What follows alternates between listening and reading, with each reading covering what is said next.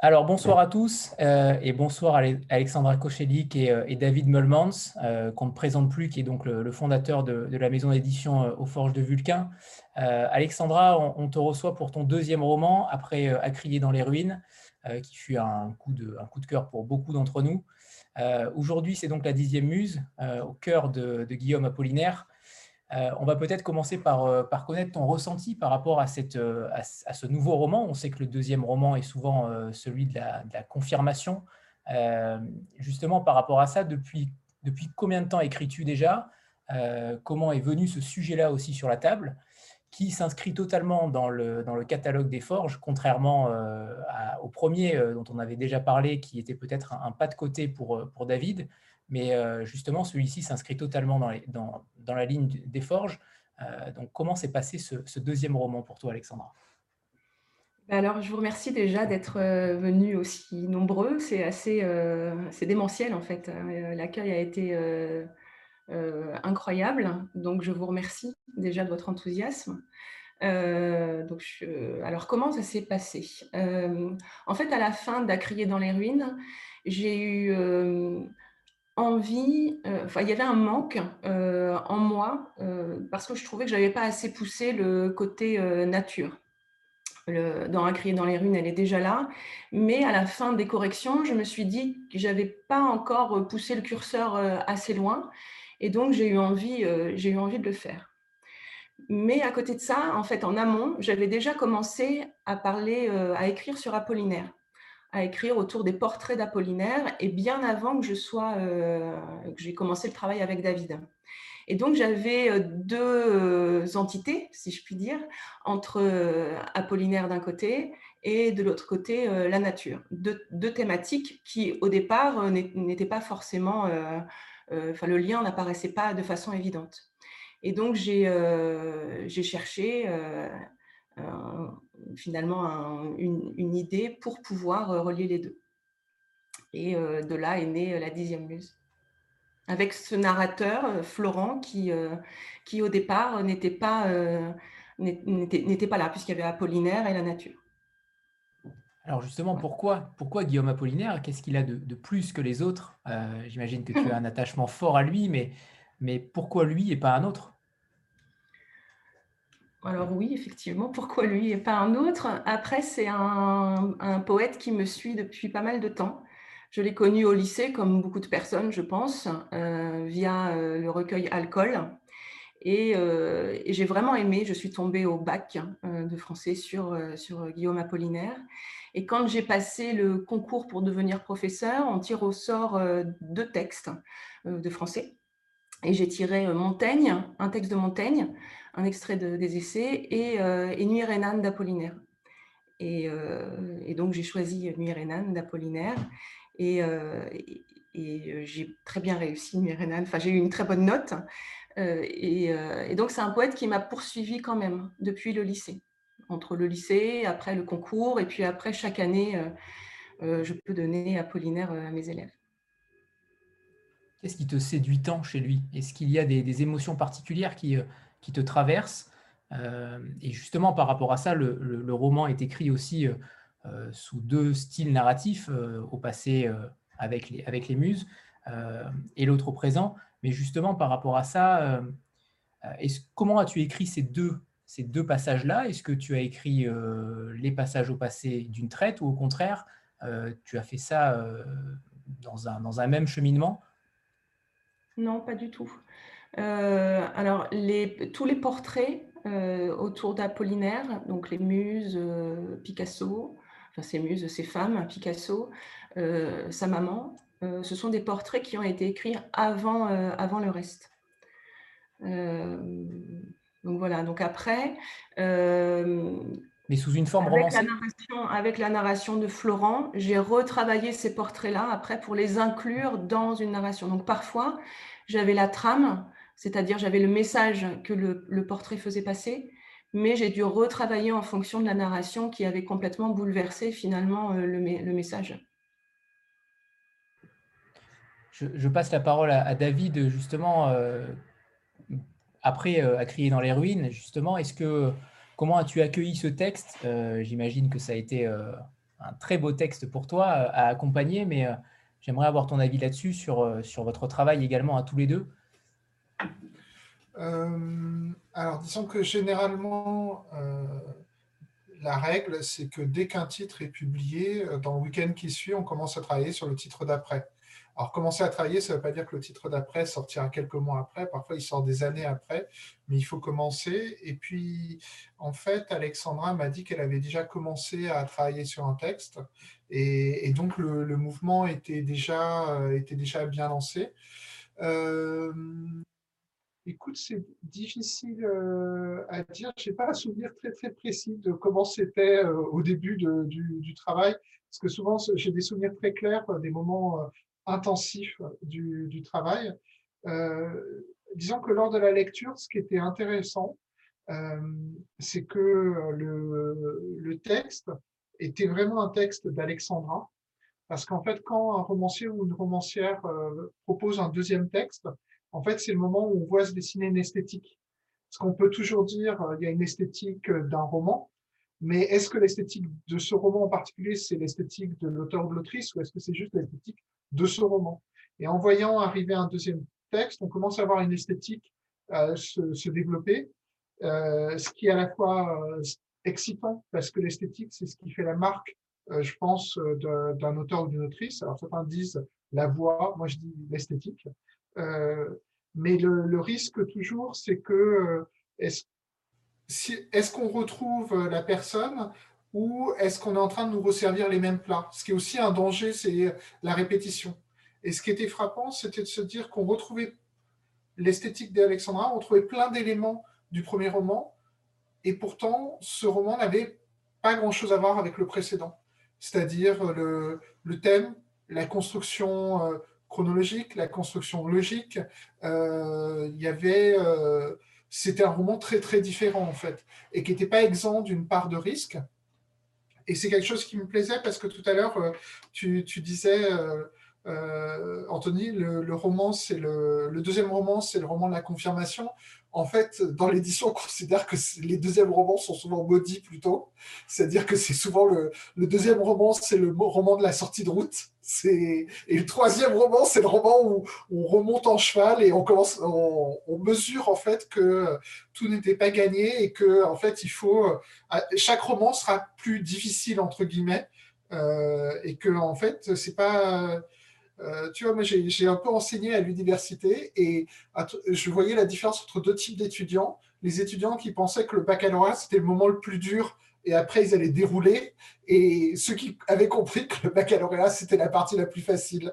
Et en fait, même si le premier roman, c'est difficile de publier un premier roman, que c'est difficile de le faire vivre, c'est difficile de, lui permettre d'avoir une longue existence, ben, le deuxième roman, c'est encore plus difficile parce qu'il ne faut pas se répéter, mais il ne faut pas partir dans le décor, c'est-à-dire euh, se dire oh là là, je, suis devenu écrivain et donc tout ce que je touche euh, est nécessairement bon. En fait, euh, non, à chaque fois, il faut, faut repartir dans un long travail et c'est ce long travail qu'a fait Alexandra. Et je suis effectivement très heureux de le publier parce que pour moi, c'est un très très grand moment où elle continue à creuser des thèmes, des idées, mais sous un angle tellement différent que euh, que moi-même, j'en étais surpris et très agréablement surpris. Voilà. Donc, merci à Alexandra. Euh, Sandra? Alors, ah, pardon, avant Sandra, on va peut-être faire un petit pitch du, livre pour ceux qui ne l'ont pas lu parce qu'il vient de sortir. Euh, je ne sais pas si Alexandra veut s'en charger ou, David. alors, oui, je peux m'en charger. Enfin, David, sauf si tu veux le faire. On peut avoir les deux, hein, les deux, les deux également sous, un angle différent. Alors, euh, ça va être une de mes premières fois, hein, forcément. Euh, alors, tout commence par, euh, par la visite de Florent au cimetière du Père-Lachaise. Il y accompagne un ami qui, qui va faire des travaux. il doit couper des arbres. Et donc, quand il arrive au cimetière du Père-Lachaise, il se balade et et ensuite, il, se balade. Il y a une certaine atmosphère, forcément, qui se dégage de, cette promenade. Et quand il revient, son ami euh, a une coupe, un morceau de bois dans la main, et il est assez étonné parce que euh, les, cernes euh, sur ce morceau de bois ne correspondent pas à ce qu'elles devraient, devrait être. Et, et, donc, ils discutent du, du, cimetière, du fait que ce soit le poumon de Paris, puisqu'il y a énormément d'arbres.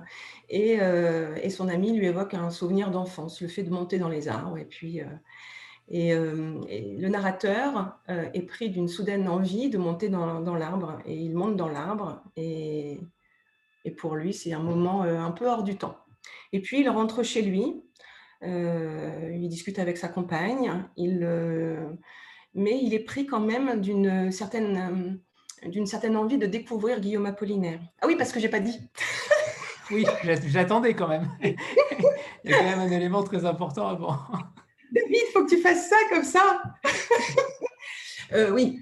Alors, en fait, donc il monte, il monte euh, dans l'arbre et avant de partir, il découvre la tombe d'Apollinaire, de Guillaume Apollinaire, qui est donc au cimetière de Père-Lachaise.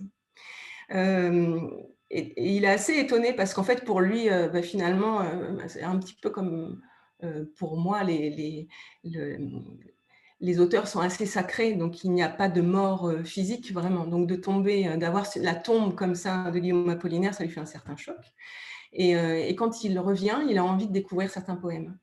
Donc il, il, il en lit et, et après, de là va commencer une certaine passion pour ce poète. Voilà. David, ça te va? C'est bon, David? On valide? Il n'arrive pas à activer son micro, je crois. tu as trouvé le bouton? Non, j'ai un bug sur la machine. Euh, non, c'est très bien. C'est euh, moi, j'ai envie de dire des trucs euh, très très concept, mais mais voilà, j'ai eu une révélation dont je me suis ouvert à Alexandra euh, l'autre jour, mais qui est une révélation qui est arrivée alors que le livre était déjà euh, publié. Euh, donc, on dit souvent qu'on découvre le livre que. Il y a quelqu'un qui chante derrière nous Ça a l'air d'être des enfants. Voilà, je pense que c'est bon. C'est bon, ça a été corrigé. Les enfants. La révélation, c'est que c'est un grand roman de réalisme dans la, veine du réalisme magique, mais qui fait un petit truc qui fait que ça renouvelle complètement pour moi l'approche du réalisme magique, c'est-à-dire que pour éviter que le réalisme magique, ça tourne à la méthode, donc la méthode du réalisme magique, c'est vous prenez quelque chose d'un peu magique et vous regardez les conséquences naturelles et logiques et réalistes de, ça. Là, il y a quelque chose d'un peu différent, c'est-à-dire euh, partir de quelque chose de réaliste et remonter vers quelque chose de magique. Donc, euh, c'est à la fois une inversion de l'exposition et voilà, bon, il y a plein de. Voilà, donc moi, euh, enfin voilà, c'est un très bon roman de réalisme magique et qui en plus renouvelle ce genre de manière très simple et très élégante. Euh, je peux dire quelque chose de très personnel, c'est que euh, la publication d'un roman, c'est toujours une source, d'anxiété parce que euh, on se dit est-ce que les gens vont, comprendre ce, que l'autrice ou l'auteur a fait? Et euh, en fait, dans le roman d'Alexandra, il y a plusieurs, sous son couvert d'être un roman très accessible, très simple, il, y a des, il y a des choix assez radicaux et je suis très content de voir qu'il y a beaucoup de lecteurs et de lectrices qui euh, euh, ont trouvé ça euh, naturel et logique. Et voilà. Donc c'est un, contentement. Alors j'allais dire un contentement personnel, mais c'est pas vraiment un contentement personnel puisque c'est Alexandra qui écrit les romans. Mais c'est un contentement quand même. Voilà. Je pense que ça parle à beaucoup de lecteurs également, le fait de découvrir un auteur comme ça suite à notamment à un décès. je pense que mm. l'électrochoc, c'est également le décès de ce père clairement, c'est, je pense que tout le monde a ressenti ça après un décès. Euh, on a une envie de, découvrir quelque chose. Là, en l'occurrence, en l'espèce, c'est, euh, c'est, un auteur, et non des moindres, mais je, pense que c'est aussi ce, choc-là, ce basculement-là qui, euh, qui parle à beaucoup de lecteurs et qui va parler à beaucoup de lecteurs dans les semaines à venir. Sandra, c'est à toi. Oui, bonsoir à tous. Bonsoir David, bonsoir Alexandra. Euh, et, euh, et j'ai pas encore lu le livre, Alexandra, je suis désolée, mais là, euh, c'était vraiment très court, mais ça viendra. ma question, elle est pour toi. est-ce que, est-ce que le fait que ce soit un deuxième roman, ça a été, ça t'a semblé plus difficile à prendre, à prendre finalement en charge, à commencer, à débuter, puis à, à déployer ensuite, et puis J'ai une deuxième question. Est-ce que dans, pour, pour un deuxième roman, le fait d'avoir choisi Apollinaire, comme tu disais, c'était un auteur quand même euh, un peu chouchou, quoi, un peu un auteur fétiche aussi, porte-bonheur. Est-ce que, est que ça t'a permis aussi d'être un petit peu dans le, une forme de, de réconfort? Est-ce qu'Apollinaire n'a pas été euh, rassurant pour toi pour euh, finalement mener ce deuxième roman? Est-ce que c'est clair, ma question? Oui, oui, tout à fait, tout à fait. Alors, l'écriture du deuxième roman a débuté avant la publication d'Acrier dans les ruines et avant de, avant euh, que je sois aux forges. En fait, euh, donc l'écriture de, enfin le premier jet plutôt, d'Acrier dans les ruines, je l'ai terminé en septembre 2017. Euh, et, et, donc, en fait, a, il, a, fallu, entre septembre 2017 et octobre 2019, il s'est passé quand même, enfin août 2019, il s'est passé quand même pas mal, pas mal de temps. Et euh, je, ne voulais pas finalement rester sur, euh, euh, sur ce premier jet sans commencer quelque chose d'autre. finalement, l'écriture d'Acri dans les ruines, elle était faite et je n'ai pas pu m'empêcher d'écrire. Il fallait quand même que je, poursuive ce geste. C'était devenu pas un besoin, mais peut-être plutôt une respiration, une, envie de me remettre en moi en quelque sorte. Et donc, euh, bah, comme je l'ai dit tout à l'heure, j'ai commencé par, euh, ces portraits, euh, ces portraits un peu éclatés. Mais avant cette écriture, j'ai lu aussi pas mal de choses autour de Guillaume Apollinaire. En fait, je crois que j'avais lu Le dormeur éveillé de Gaël Nohan avec Desnos. Et, et Apollinaire passe un peu en coup de vent. Euh, euh, et, je me suis dit, ah, euh, j'ai envie de connaître un petit peu plus finalement Guillaume Apollinaire, puisque je connaissais ses poèmes, mais pas forcément sa, vie. Et donc j'ai commencé à lire des, biographies, notamment la, le, un pavé de Laurence Campa qui doit faire, je sais pas, 1500 ou 2000 pages. Et, et en fait, j'ai vraiment, j'ai vraiment beaucoup aimé ce que j'y ai trouvé. Tout simplement parce qu'en fait, Guillaume Apollinaire, je le connaissais avec les poèmes à loup, et je connaissais aussi euh, toute la veine euh, érotique. Donc c'était vraiment pour moi le, poète euh, amoureux, bon vivant. et, finalement, quand j'ai lu sa biographie, je me suis dit, mais je ne le connais pas du tout. Et, les différents événements qu'il avait vécus m'ont donné un nouvel éclairage. Et j'ai eu envie à ce moment-là de le montrer euh, tel que je l'avais perçu dans la biographie, en comblant finalement, euh, en comblant finalement les vides que, toute biographie laisse. Donc c'est pas, enfin, la dixième muse, c'est pas une biographie autour d'Apollinaire, mais c'est, je me suis servi finalement de, bah, de, sa, de sa vie et des blancs qu'on laisse pour justement m'immiscer et, euh, et, construire autre chose à partir de ça. Donc en fait, euh, un réconfort, euh, je... Alors, comme c'est quelqu'un qui, quelqu'un, enfin comme c'est un, artiste qui m'accompagne depuis pas mal de temps, mais comme d'autres artistes, c'était un réconfort dans le sens où plus j'apprenais à le connaître et, plus, et, plus je l'aimais en quelque sorte. Et, donc après, j'ai relu bah, ses poèmes, j'ai lu d'autres recueil aussi que je ne connaissais pas. Et, euh, et, là encore, la découverte était, euh, c'était presque une découverte amoureuse en quelque sorte. Euh, J'aimais l'homme qu'il était. J'aime l'homme qu'il était. Ce n'est pas une biographie, mais c'est extrêmement documenté. Et, et, là, pour le coup, je pense que les recherches ont dû être quand même assez nombreuses pour toi. Euh, notamment pour les immiscer au cœur du roman. Et ça, je pense que c'est un travail euh, colossal. Euh, je ne sais pas combien de temps ça, a pu te prendre, mais j'imagine énormément. Oui, donc effectivement, tout ce qui, tous les, faits historiques, tout, ce que vous avez dans, la dixième muse a existé.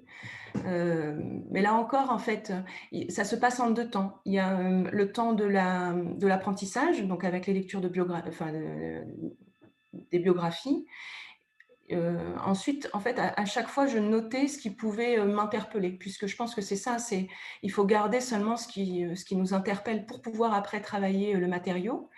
Et ensuite, après la, prise de notes, je laissais le, un temps de digestion, en quelque sorte. Il fallait que je digère l'information, donc je la laisse de côté. Et puis au moment en fait où, où, j'écris, par exemple, sur Marie Laurencin, et ben finalement, sans pour autant non plus relire mes notes, je vais, euh, le, travail de digestion a fait que euh, c'est euh, une source qui m'appartient et donc je vais pouvoir travailler un petit peu sans pour autant m'éloigner de la, vérité.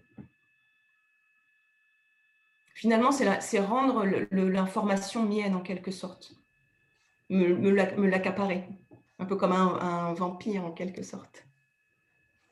Laurence?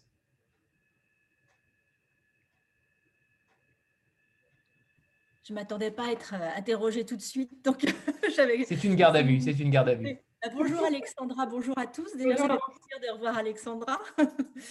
Alors, moi, j'ai lu ton livre. Hein, qui sait que pour notre prix, euh, nous avons lu ton livre. alors, j'ai retenu quelque chose qu'a qu dit David, David, et là, je n'étais pas d'accord quand il a dit que c'était un roman qui était très simple et très accessible. Alors, euh, moi, je ne trouve pas du tout que ce soit un roman très simple et très accessible. J'ai trouvé au contraire que c'était un roman très érudit. Euh, alors, effectivement, toute la partie apollinaire, on n'a pas eu à se taper les 1500 pages de la bio comme toi. Donc, dans ce sens, tu, l'as rendu, tu as rendu le poète accessible pour nous.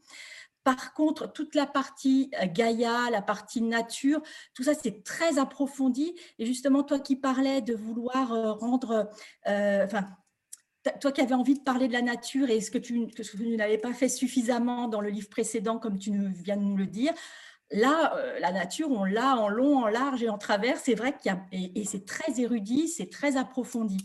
Donc, euh, moi, je ne trouve pas du tout que ce soit très simple. En plus, il y a toute la partie aussi euh, du personnage principal qui est on se demande ce qui lui arrive, c'est toute cette partie magique. Donc ça aussi, pour moi, c'est il faut rentrer dedans.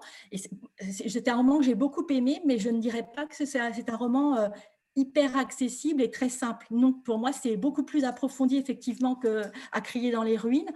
Et voilà, c'était intéressant euh, aussi de, découvrir dans ta passion pour bah, déjà la mythologie, j'imagine, hein, pour que tu en aies écrit autant. Et puis, euh, et puis bah, sur cette, passion sur la nature qu'on avait déjà effectivement euh, envisagé dans, dans, À crier sur les ruines, mais, dans les ruines, mais qui là est beaucoup plus approfondie. Voilà. Oui, tout à fait. C'est vrai que là, c'est quelque chose qui, euh, le thème de la nature a été comblé en quelque sorte. en revanche, en fait, alors pour, pour la partie autour de la nature, j'ai pas eu la besoin de me documenter parce que ça fait partie euh, finalement de, mes études, tout ce qui est autour de la mmh. mythologie. Donc là aussi, c'est quelque chose qui est, même qui est venu très, euh, très rapidement. Euh, cette, partie-là, finalement, elle, était, elle, est, elle est sortie d'un souffle en quelque sorte. Et alors que j'écris vraiment très, très, très lentement. Euh, je, en fait, je suis une tortue. Quand j'écris quelque chose, le lendemain, si j'y reviens, en fait, je vais relire ce que j'ai écrit avant de me mettre à l'écriture. Et, euh, le jour d'après, même chose. Donc, à force, en fait, parfois, euh, notamment pour, pour ce livre-là, je lisais 50 pages avant de me remettre à l'écriture. Donc, qui ce qui, alors, ça peut être perçu comme une perte de temps, mais, en mais moi, j'en avais besoin, en fait, pour me remettre dans dans l'ambiance et en même temps pour, euh, bah, pour que la musique me parle, en fait, la, musique des phrases me parle plus. Donc, je vais faire des changements. Mais en tout cas, c'est vrai que ça nous, a, ça nous a rappelé des choses sur nos études, effectivement. Et Apollinaire qui avait été un peu. Enfin, moi, ce n'était pas un poète qui m'avait. Là, ça m'a vraiment intéressé et donné envie de relire ses poèmes. Mm. Bah, il y a une, il y a une libraire qui, euh, donc, qui, donc elle, l'a lu avant Noël. Et donc, euh, au moment de Noël, elle a dit à, à, tous ses clients, mais achetez Apollinaire, achetez Apollinaire, vous comprendrez pourquoi. Parce qu'elle, finalement, elle, avait eu envie après de découvrir Apollinaire, donc elle faisait le rebours par rapport à ses clients. Merci. Isabelle, c'est à toi. Isabelle qui a donc divulgué la fin du livre. Apollinaire donc décède à la fin. En effet. On apprend que Apollinaire est mort. Je suis, désolée. voilà, pour tous ceux qui ne l'ont pas lu, bah, vous êtes divulgachés. bonjour Alexandra, bonjour David. Merci pour cette rencontre. Et euh, donc, Alexandra, je t'avais promis que j'achetais le livre. Hein, donc, je ne l'ai pas fini, mais tu vois, je l'ai acheté hier. Et moi, alors, je le dévore. Je trouve qu'au contraire, euh, c'est extrêmement accessible. Euh, je trouve que moi qui suis pas hyper truc magique, ce n'est pas, pas vraiment mon, cœur de cible. Je, trouve que c'est hyper bien fait. Ça, passe vraiment crème. Tout est merveilleux. Et en même temps, on sent que c'est ultra documenté, effectivement. Euh, moi, je me suis posé la question, donc euh, bon, elle était déjà posée, c'est euh, le, travail, j'imagine le travail colossal que ça représente de documentation, et pour autant, le, roman ne fait pas étalage. Enfin, ça fait pas, tiens, j'ai lu une biographie de 1500 pages, je vous en rebalance le, le, contenu. C'est vraiment, alors bravo d'abord, hein, parce que vraiment, du coup, je trouve que c'est vraiment très, très, très, très réussi moi, je trouve qu'on sent l'amour, euh, on tombe amoureuse d'Apollinaire, euh, effectivement. Je trouve que ça, c'est très réussi aussi. Euh, et, ça donne aussi envie de relire les poèmes d'Apollinaire. Alors moi, j'ai adoré pendant mes études. Je trouve qu'il a écrit une des plus belles phrases de la poésie. C'est et son rire s'est brisé dans un éclat de, rire. Et son rire s'est brisé dans un éclat de rire, pardon. Je trouve que c'est une des plus belles phrases de la poésie française. du coup, la plupart de mes questions étaient posées. Moi, du coup, je vais revenir sur la couverture qui est absolument sublime en plus. Mhm. les couleurs, l'image. Euh, David, est-ce que tu peux nous en parler un, petit peu de cette euh, couve? Euh, Oui. Et revenir, aussi sur, et revenir aussi peut-être sur l'accessibilité du texte. Ah, alors, en fait, moi, sur l'accessibilité du texte, je suis un très mauvais référent. Quand je disais que j'avais une anxiété quand les romans des forges sortaient de savoir si les gens allaient euh, suivre la manœuvre, euh, adhérer, voilà, c'est que j'ai beaucoup de mal à, fixer euh, la difficulté des textes des forges. Ce c'est pas une question d'une échelle qui serait verticale, c'est plusieurs échelles qui sont parallèles parce qu'il y a des textes que je trouvais compliqués que les gens euh, ont trouvé très simples et des textes que je trouvais simples que les gens ont trouvé compliqués. Donc, euh, sur le coup, je, vais battre en retraite et dire que c'est les lecteurs et lectrices qui ont toujours raison. Euh, certains trouveront ça exigeant, d'autres trouveront ça très simple. C'est, ça sera lié à leur, je sais pas, leurs habitudes de lecture, voilà. Et puis, donc voilà, j'ai aucune légitimité là-dessus. Euh, sur la couverture, c'est une couverture, comme d'habitude, d'Elena Vieillard, euh, qui est la graphiste des Forges depuis euh, le quatrième livre des Forges, donc il y a plus de 120 livres maintenant. Et c'est dans la maquette qu'elle a, qui est la troisième maquette qu'elle a inventée pour les Forges en 2016 pour Une bouche sans personne de Gilles Marchand. Et c'est allé assez vite en fait parce que, alors je pense mais Alexandra, il faut que tu me dises, euh, tu, euh, euh, tu nous avais envoyé une photo une fois ou c'est Elena qui m'avait montré une photo d'un portillon? Non, c'est Elena. C'est Elena qui avait une photo de portillon. je lui on lui avait parlé de d'Ode à la nature qui part d'un cimetière. Et en fait, c'est ce qu'elle nous a proposé. Et, et c'était et voilà, et c'est arrivé assez vite. Je crois qu'on a eu une toute première version qui était très proche de la version définitive. Euh, et en fait, on a une petite retouche pour euh, adoucir un peu le, portillon qui était peut-être un peu plus dur dans la version initiale. Et euh, pour la petite histoire, ça a été une couverture qui a été en fait très très compliquée à faire parce que Elena devait partir en congé maternité elle est partie un peu plus vite que prévu. Et donc, elle nous avait laissé juste une version euh, inachevée de la couverture. Alors, le dessin était achevé, mais euh, la mise en page n'était pas achevée. Et euh, j'ai été aidé là-dessus par quelqu'un qui est venu à la rescousse, qui est Claire de Vivier, qui est autrice au Forge et qui est plus forte que moi sur le logiciel de mise en page. Et donc, elle nous a sauvés. voilà. C'est c'est le côté euh, aventure collective des forges de Vulcain. c'est que tous les membres des, forges, tous les forgerons, toutes les forgeronnes peuvent venir au, secours de, cette aventure collective. Et voilà, sinon, ça fait partie des, des couvertures qu'on a fait le plus rapidement en termes de dessin, puisque c'était un premier jet. Voilà. Alors, je ne sais pas, certains d'entre vous travaillent peut-être avec des graphistes ou sont graphistes.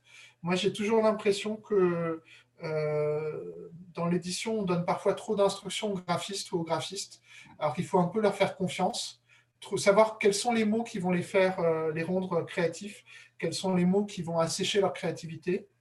Il faut leur, leur donner des idées de conception, mais pas leur donner des idées d'exécution. C'est-à-dire qu'il ne faut pas rentrer trop dans le détail. Et puis, si le premier jet n'est pas bon, chez beaucoup de graphistes, si on se met à triturer le premier jet en disant, euh, à partir d'un premier jet qui n'est pas bon, on va évoluer vers un bon premier jet, euh, bah, que ce soit avec Elena ou avec euh, d'autres graphistes, je ne suis jamais arrivé à une solution satisfaisante. Donc, en fait, souvent, avec Elena, ce qu'on fait, c'est si le premier jet n'est pas bon, bah, elle repart à zéro. sur un roman, elle l'a fait 12 fois de repartir à zéro. C'était un peu douloureux, mais là, ça s'est superbement passé en, bah, du, premier coup. Voilà. Et alors, par contre, euh, aussi une autre particularité, c'est que c'est la couleur de fond, c'est une couleur assez difficile euh, parce que c'est une, une couleur où, l'écart de rendu entre les versions numériques et les versions papier est très très importante. Il y a quelques couleurs un peu maudites comme ça. C'est pour ça que c'est des couleurs qu'on ne met pas en couverture généralement, parce qu'on euh, sait à quoi elles ressemblent sur ordinateur, mais c'est un peu la roulette russe quand ça va sortir sur le papier. Mais là, on était assez confiant, surtout qu'en fait, euh, euh, les deux couleurs sont utilisées par, euh, par contraste, par proximité. Donc, on savait que l'écart entre les deux couleurs allait se reporter. voilà. Bon, je ne vais pas rentrer dans des choses plus techniques, surtout que c'est un peu au-delà de mes compétences. Mais voilà, ça s'est très bien passé. Annie, c'est à toi. Bonsoir, bonsoir Alexandra, bonsoir David, bonsoir Anthony, merci pour cette soirée, c'est absolument un petit moment de bonheur, euh, d'autant que ce livre, il est euh, juste euh, fabuleux, j'en suis ressortie voilà, sous le charme une deuxième fois. moi, je voudrais te poser une question, Alexandra, par rapport à ton rapport personnel à la nature, parce qu'en fait, j'ai relu les toutes premières pages de, de la dixième muse, et j'ai relu les toutes premières de À crier dans les ruines qui m'avaient complètement bluffé. Et je trouve qu'il y a un portrait de la nature complètement luxuriant, envahissant. Enfin, on a l'impression d'être presque dévoré par la nature. Et voilà, j'avais envie de t'interroger par rapport à par rapport à ton rapport toi à toi personnel avec la nature. Voilà. alors c'est un rapport qui est. Alors je vis en ville, euh, mais là, j'ai l'impression que c'est plus euh, par euh, enfin, les, les, choix de vie finalement qui me font vivre ici plutôt qu'une réel, réelle envie. et donc, à chaque fois que je le peux, je, je m'évade en fait dans la nature, que ce soit en forêt, à la mer ou à la campagne. ce sont des moments un peu, enfin c'est être un petit peu bateau de dire ça, mais hors du temps, euh, et, où j'ai l'impression vraiment de me reconnecter avec, euh, avec moi-même.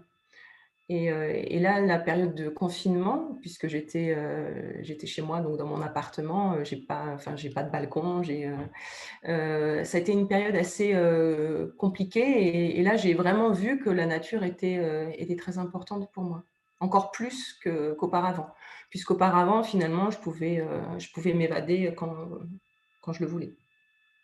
Donc oui, c'est euh, effectivement le, le, le, début de, la dixième muse, enfin le prologue, euh, est assez... Euh, alors c'est une nature qui, qui, qui, emporte tout, qui, alors qui, pas qui dévore, mais qui englobe finalement, il y a un côté un peu nourricier qui est là.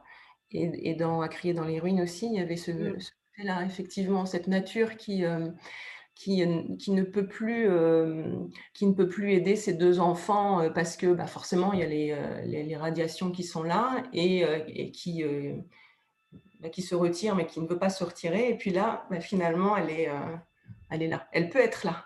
Donc, elle peut être, faire sa fonction nourricière. Merci. Karine? Oui, Karine, c'est toi.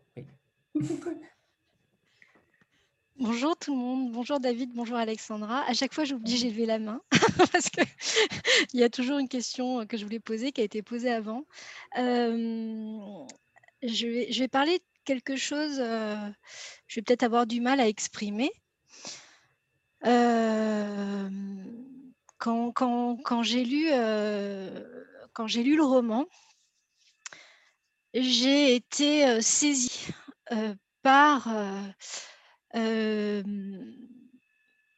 presque un côté artistique dans cette histoire, une espèce de, touche de peinture qui aurait été apollinaire, qui, qui, serait venue sublimer en fait quelque chose d'assez sombre finalement. si la, nature a une place importante dans ce livre, c'est aussi un enjeu. Et je voulais savoir justement comment tu, as expliqué au départ que tu avais ajouté ce personnage et, de Florent et, justement, est-ce que c'était pour arriver à, glisser, à glisser toutes ces émotions qui étaient liées à, la, à une nécessité d'espoir et qui font qu'on reste un petit peu euh, plongé dans, dans, la beauté du spectacle et en même temps complètement bouleversé par, euh, par les enjeux et par, le, par les thèmes.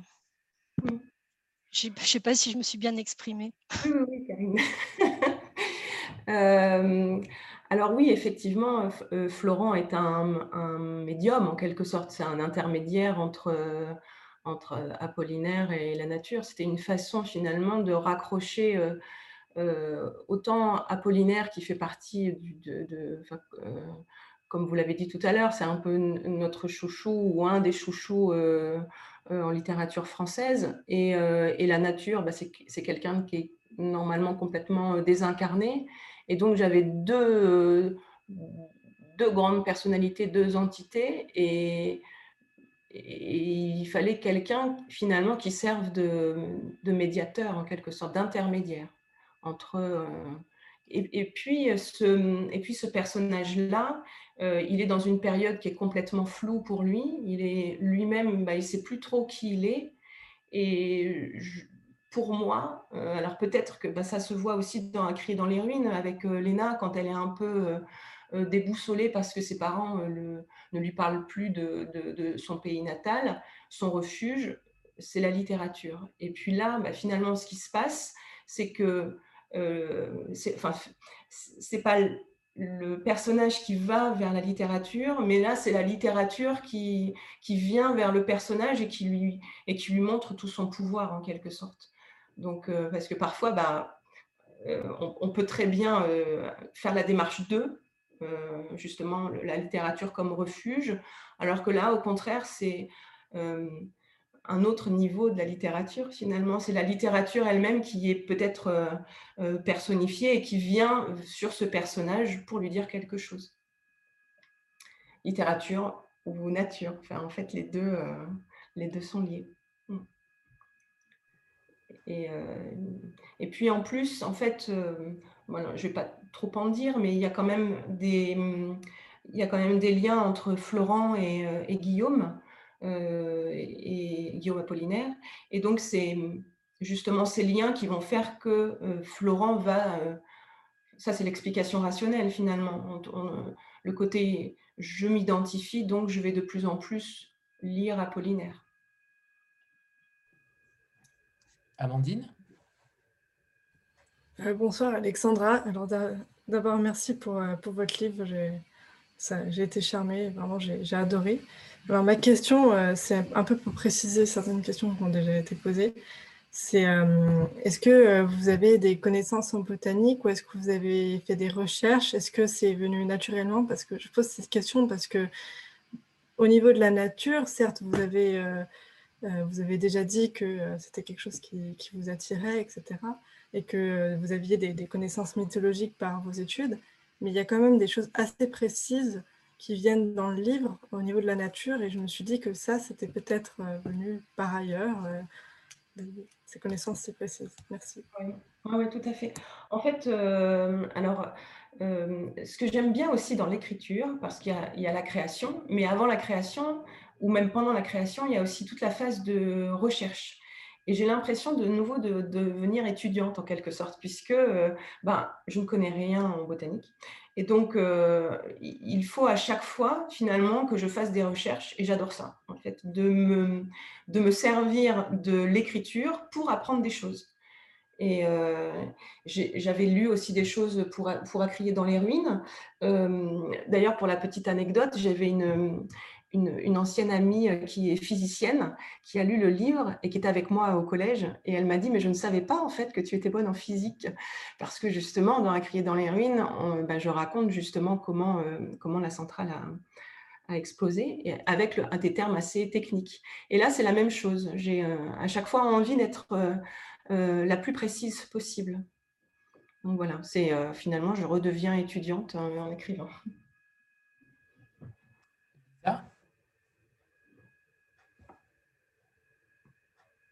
Lisa, tu m'entends? C'est à toi. Il faut juste allumer ton micro. J'ai aussi, pardon, j'avais aussi le même problème, je pense peut-être que David. Euh, bonjour euh, Alexandra, bonjour euh, Anthony et David. Merci pour cette rencontre, c'est très gentil et puis c'est toujours très agréable. j'ai lu votre deuxième roman que j'ai beaucoup aimé et j'ai été aussi émue que pour le premier, mais différemment. Voilà, mais je voulais juste poser une question euh, sur les muses. Euh, J'ai deux questions en une en fait. C'est si vous étiez Guillaume Apollinaire, quelle muse vous aurait touché le plus? Parmi celles que vous vous écrivez, enfin, vous décrivez, et quelle est votre muse ou quelle serait votre muse? Ouf, je pense qu'en relisant, euh, parce que ben, forcément j'ai relu euh, un, nombre, de fois euh, incalculable la dixième muse, je pense à Marie Laurencin. Je crois que ce serait elle qui, qui me touche le plus, de par son une certaine fragilité en quelque sorte. mais après, en fait, au, départ, euh, j'aimais beaucoup Lou aussi. Euh, et, on a, selon moi, une image fausse de, cette femme-là. Euh, Lou est vue comme quelqu'un, quand j'ai commencé mes recherches, elle est vue comme quelqu'un d'assez frivole, une femme indépendante. Et, et, à ce moment-là, quand j'ai commencé mes recherches, les réponses de Lou n'existaient pas. En fait, il y, avait seulement deux lettres disponibles et, le reste est euh, consultable à l'université de Washington. Donc, euh, je n'ai pas pu aller à Washington, mais j'ai fait la demande et j'ai reçu les lettres, euh, parfois numériques. Et donc, j'ai pu découvrir les réponses de Lou. Et j'ai été assez surprise parce que ce n'était pas du tout cette, cette, femme qu'on dépeignait, enfin l'image qu'on avait de cette femme elle était beaucoup plus euh, tendre et elle n'était pas du tout écervelée, parce qu'on fait d'elle une écervelée qui ne, qui ne convient pas. Donc euh, voilà, donc Marie Laurencin euh, et, Lou. Mais, Madeleine aussi, elle est. en fait, Madeleine, elle est. En fait, chacune a quelque chose quand même. Madeleine qui, qui après, ben, elle ne. Elle, restera seule. Elle, elle n'aura jamais de mari. Euh, enfin voilà. je trouve qu'à chaque fois, pour chaque personne, chaque femme qui l'a aimée, il y a eu quand même euh, euh, au moment de la mort de ces femmes-là, un retour vers Apollinaire. Et je trouve ça très émouvant. Mais comme, comme Picasso, hein. en fait, Picasso, la veille de sa mort, il a, donc il était déjà un petit peu en train de délirer et il a demandé comment allait Guillaume Apollinaire. Et, euh, alors, euh, alors, que ça faisait 40 euh, ou 50 ans qu'Apollinaire était, était, mort. Et, et, je trouve ça, en fait, ce sont ces petites choses-là, ces petites anecdotes-là qui m'ont permis de d'écrire à la place enfin de faire parler Picasso, de faire parler Marie Laurencin. Ce sont des petites anecdotes que j'ai piochées, là encore, bah, finalement, dans des biographies sur Picasso ou de Marie Laurencin, qui me, qui montraient quelque chose de différent par rapport à, l'image qu'on avait de, de, ces artistes-là. Une image, c'était pas non, là c'était plus l'artiste qui parlait, c'était plus euh, Picasso. Finalement, c'est là le personnage qui parle, c'est l'ami euh, qui parle d'un autre ami. Il est artiste bien sûr, mais euh, les artistes sont des personnes comme tout le monde en fait, hein. donc avec les mêmes émotions et puis les mêmes et même peut-être, enfin avec une sensibilité qui est là, qui est accrue. Contrairement aux poètes, dans, le roman, tu, les considères comme entre guillemets indémodables et qui sont un peu hors du temps et qui, qui sont différents des romanciers? Est-ce que véritablement il y a une différence pour toi entre poète et romancier? Est-ce qu'ils ont un, imaginaire dans l'imaginaire collectif Est-ce qu'ils sont intemporels? Ah oui, tous les artistes sont intemporels. en fait, euh, au départ, quand il dit ça, euh, Florent, c'est justement quand il est encore, quand, il n'en sait pas trop, euh, il est, il, lit pas beaucoup, il, il a des souvenirs de lycéen, mais sans plus. Et finalement, en fait, plus il va avancer et plus il va voir que finalement, le, les, artistes sont des personnes intemporel. Je ne fais pas vraiment de différence entre les romanciers et les poètes. Euh, pour moi, un romancier doit aussi travailler sur, euh, sur la langue, euh, sur, les, sur la, musicalité finalement de la phrase. le poète bah, fait la même chose, mais de façon plus, plus rapprochée en quelque sorte.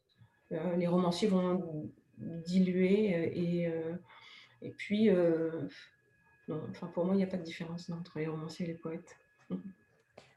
Tu disais tout à l'heure que tu avais, euh, que tu avais écrit euh, les portraits de la dixième muse euh, avant À crier dans les ruines. Est-ce que justement ces portraits-là ont, influencé ton écriture sur À crier dans les ruines? Est-ce qu'il y a un pont, un lien particulier? Non, en fait, j'ai écrit À crier dans les ruines et après, le temps d'envoyer euh, aux éditeurs. Et puis, euh, en fait, là, c'est à ce moment-là où j'ai écrit les, les, portraits euh, d'Apollinaire. D'accord, dans l'attente, mais pas avant. Donc, non, non, c'est bien à crier dans les ruines et ensuite la dixième muse. Voilà, exactement. Mais avant à crier dans les ruines, j'ai publié de la poésie, quelques poèmes. Donc, peut-être que ça explique en fait le, l'envie finalement de faire parler Apollinaire. J'aime beaucoup regarder aussi les, épigraphes euh, dans chaque roman, et là, en l'occurrence, c'était euh, Borges et, Victor Hugo. Euh, pourquoi avoir choisi ces deux, ces deux citations-là? Qu'est-ce qu'elles évoquent pour toi? Et, surtout, est-ce que Borges a, quelque chose de particulier dans ton, dans ton, dans ton panthéon littéraire? Bah, Borges, oui, en fait, c'est c'est quand même un, peu un dieu. Euh, en fait, euh, là, pour cette citation-là, je trouvais qu'elle collait énormément au livre, c'est-à-dire que avec Borges, on ne sait pas ce qui est vrai, ce qui est faux, ce qui est imaginé, euh, imaginaire, enfin ce qui appartient à la fiction ou à, la réalité. Et là, c'était la même chose. Le narrateur, ben, il ne sait plus si ce qui lui arrive, c'est la réalité ou s'il est en train de devenir fou. Et donc, voilà, j'avais envie de placer ça, euh, de placer Borges. Et puis euh, Victor Hugo, euh, c'est venu, la, citation est venue après. je suis tombée par hasard dessus quand j'étais en train de bosser sur, sur des cours. Et, et j'ai trouvé ça assez incroyable que Victor Hugo ait pu dire cela au 19e et finalement sans qu'il y ait de conséquences finalement sur, sur cette parole-là. C'est une parole qui, en fait, il est en train de dire que la nature parle et qu'on ne l'aperçoit pas. Et finalement, ce qu'il a dit lui-même, bah, on n'a pas mis en avant non plus euh, cette parole-là. On n'a pas fait attention. Et je lis la citation euh, pour ceux qui ne l'ont pas. Euh, C'est une triste chose de songer que la nature parle et que l'humain n'écoute pas. Celle de Victor Hugo. Christelle Bonsoir Alexandra, bonsoir David. Euh, donc Alexandra, moi j'ai été très époustouflée comme d'habitude par ce roman. Déjà j'étais très contente du premier et c'est vrai que je vous attendais un peu au tournant avec ce deuxième. et finalement, enfin, c'est à votre image, euh, ce lien entre la littérature et la nature qu'on a donc retrouvé euh, déjà dans À crier dans les ruines et dans celui-là aussi. Et donc un gros travail de recherche encore. Et justement, je me demandais, euh, par rapport à ce travail de recherche, il y a beaucoup de citations donc euh, d'Apollinaire, d'alcool, des, poèmes à loup. Est-ce que finalement, par rapport à l'écriture, est-ce que c'est certains extraits de ces poèmes qui vous ont, qui ont influencé l'histoire? Ou au contraire, c'est l'histoire qui vous a fait après rechercher certains extraits euh, dans les recueils, euh, toute son œuvre? Ben, en fait, les deux. Euh, les deux parce que pour certains poèmes, hein, ben, ce sont des poèmes que je connais quasiment par cœur, donc j'ai eu envie en fait de charrier ces poèmes-là, de les englober dans la narration. Et puis pour d'autres, alors bah, je parlais de quelque chose vis-à-vis de Florent, et après je cherchais euh, dans les recueils d'Apollinaire quelque chose qui pourrait justement coller, mais sans savoir que ça allait coller. Et, euh, en fait, quand je trouvais, je trouvais ça génial, puisqu'il y avait une coïncidence qui était là, et je disais, ah, mais c'est super, finalement, euh, on est un petit peu dans une matrice où tout fait sens. Donc les deux. Olivier pose une question intéressante aussi euh, dans le, dans le chat. Euh, la citation de la première phrase, euh, de la première page, pardon. Qu'en pensez et qui est concerné? Donc je, dis je cite la phrase à, celui qui voulait écrire des poèmes d'amour, à celui qui les réalise. Oui. Et après, quelle est la question? C'est une question très, très personnelle peut-être, mais qu'en pensez et qui est concerné? Ouh là là euh, bah, Compenser, euh, je pense, c'est un petit peu comme la première dédicace d'Acrier dans les ruines, c'est-à-dire que euh, c'était à ma pierre angulaire. là aussi, je n'ai pas mis de, je pas mis de nom parce que je. Alors déjà, là où les personnes concernées le savent, donc moi, ça me, ça me suffit. Et puis, euh, autant le premier que le deuxième, il y a un côté un peu. Euh, euh, j'aime bien en fait le côté mystérieux de tout ça. une certaine, un certain sens de la métaphore en quelque sorte. Donc, donc voilà. Mais peut-être que pour le troisième, je mettrai un, prénom. Mais, mais là, non. Enfin, voilà. C'est très bien. Le, mystère continue avec les forges, c'est très bien. Euh, Nat? Parfait. Bonsoir. Bonsoir Alexandra, bonsoir David, bonsoir Anthony, bonsoir tout le monde. Alors, ma question, euh, c'était le, lien entre les, entre les deux livres. Parce que pour moi, le lien, c'est à la fois la quête de la liberté, l'amour et il y a la filiation. Est-ce que c'était désiré ou est-ce que c'est venu naturellement Merci. Alors, euh, euh c'est pas désiré. Je pense que ce sont des thèmes qui me, qui me hantent et que j'ai besoin de. quand on écrit, on est au plus proche de soi euh, parce que ben, on, écrit sur deux ou trois ans et donc on peut pas écrire. Enfin, moi, je pourrais pas écrire euh, durant deux ou trois ans sur un thème qui ne qui ne me, plaît pas forcément. Donc, euh, donc non, ce sont des thèmes qui, qui effectivement me, me, me, hantent en quelque sorte et que j'ai besoin de, j'ai besoin de, de, manipuler pour, pour, pour les sortir. Quoi. Une sorte de, une sorte de catharsis en quelque sorte. Je, je purge, euh, enfin c'est très moche à dire, mais en fait purger, en fait faire sortir quelque chose qui, euh, qui, qui bouillonne en moi en quelque sorte. Donc, euh, il est fort possible, probable que, que ce, soit des thèmes qui reviennent de, souvent dans mes romans. Oui. Mm. J'ai perdu Nathalie, je sais où tu es. Ah, oui, elle, a, posé sa question et puis elle est partie. Sylvie, c'est à toi. Elle a répondu dans, le chat. D'accord. Bonsoir à tous. Euh, la première chose, c'était euh, que j'ai découvert le premier roman il y a pas longtemps, en fait. Et euh, j'avais trouvé que vous aviez un talent de conteuse. Et je, vais redire la même chose. J'ai l'impression, j'ai l'impression de lire mes contes et légendes de mon enfance. Euh, quand, je lis vos livres. Et euh, voilà, c'est quelque chose que je voulais vous redire. J'ai retrouvé la même chose dans ce deuxième opus.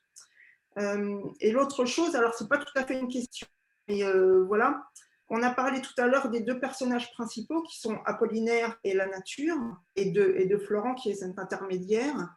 Et moi, je vois un troisième personnage qui était déjà présent finalement dans le premier livre, un peu que je trouve là très présent, c'est la mort. Je, trouve que la mort est un personnage de votre livre.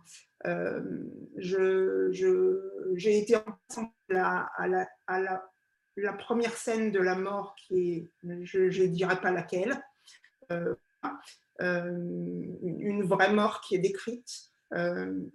Je ne veux pas dévoyer les, les, choses pour ceux qui n'ont pas lu le livre, mais voilà, je, voulais avoir votre ressentiment par rapport à ça, mais je trouve un passage.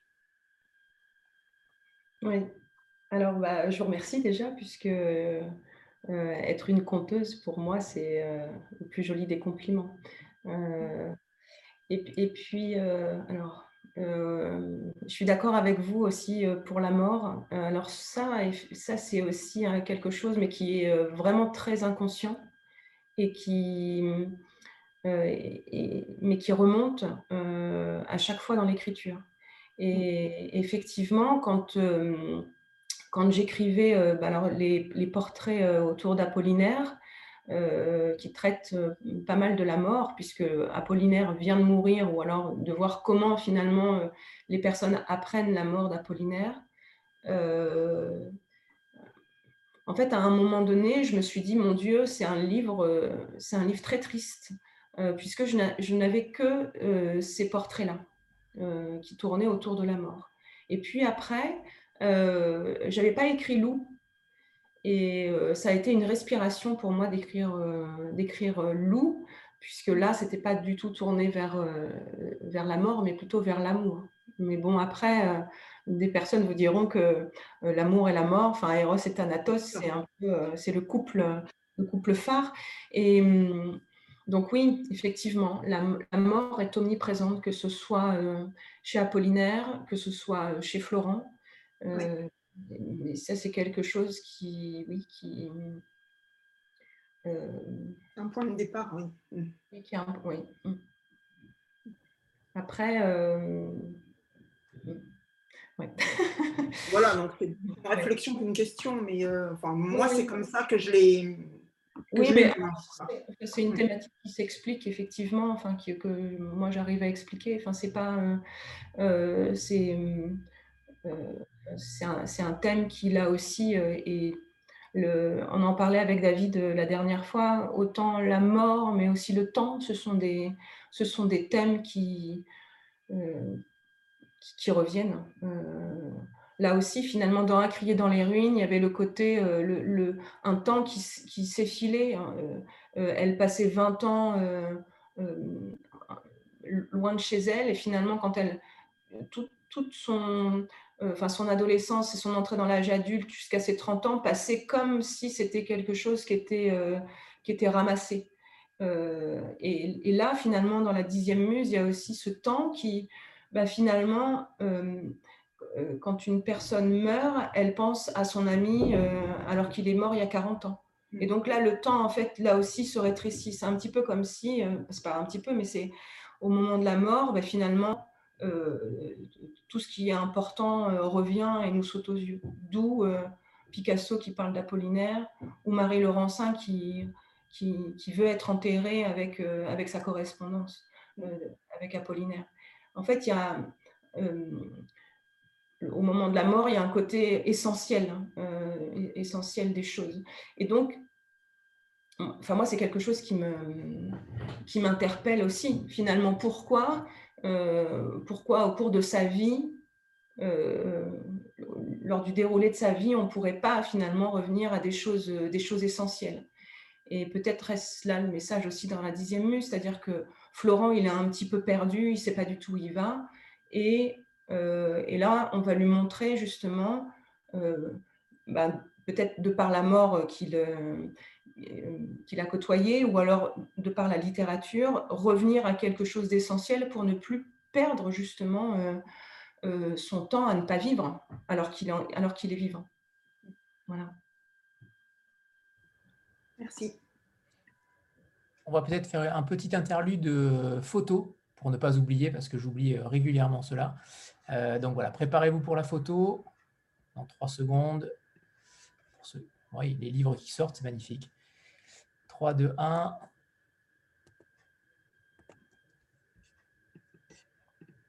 Et la deuxième page. C'est bon, super, merci. Nicole, c'est à toi. Euh, bonsoir à tous, bonsoir Alexandra. Bonsoir Nicole. Euh, moi, je voulais juste euh, sortir un petit peu de toutes ces considérations autour de la mort et aller vers quelque chose d'un petit peu plus drôle. Dis-moi, quel est le rapport entre Guillaume Apollinaire et la vallée de Chantebrie?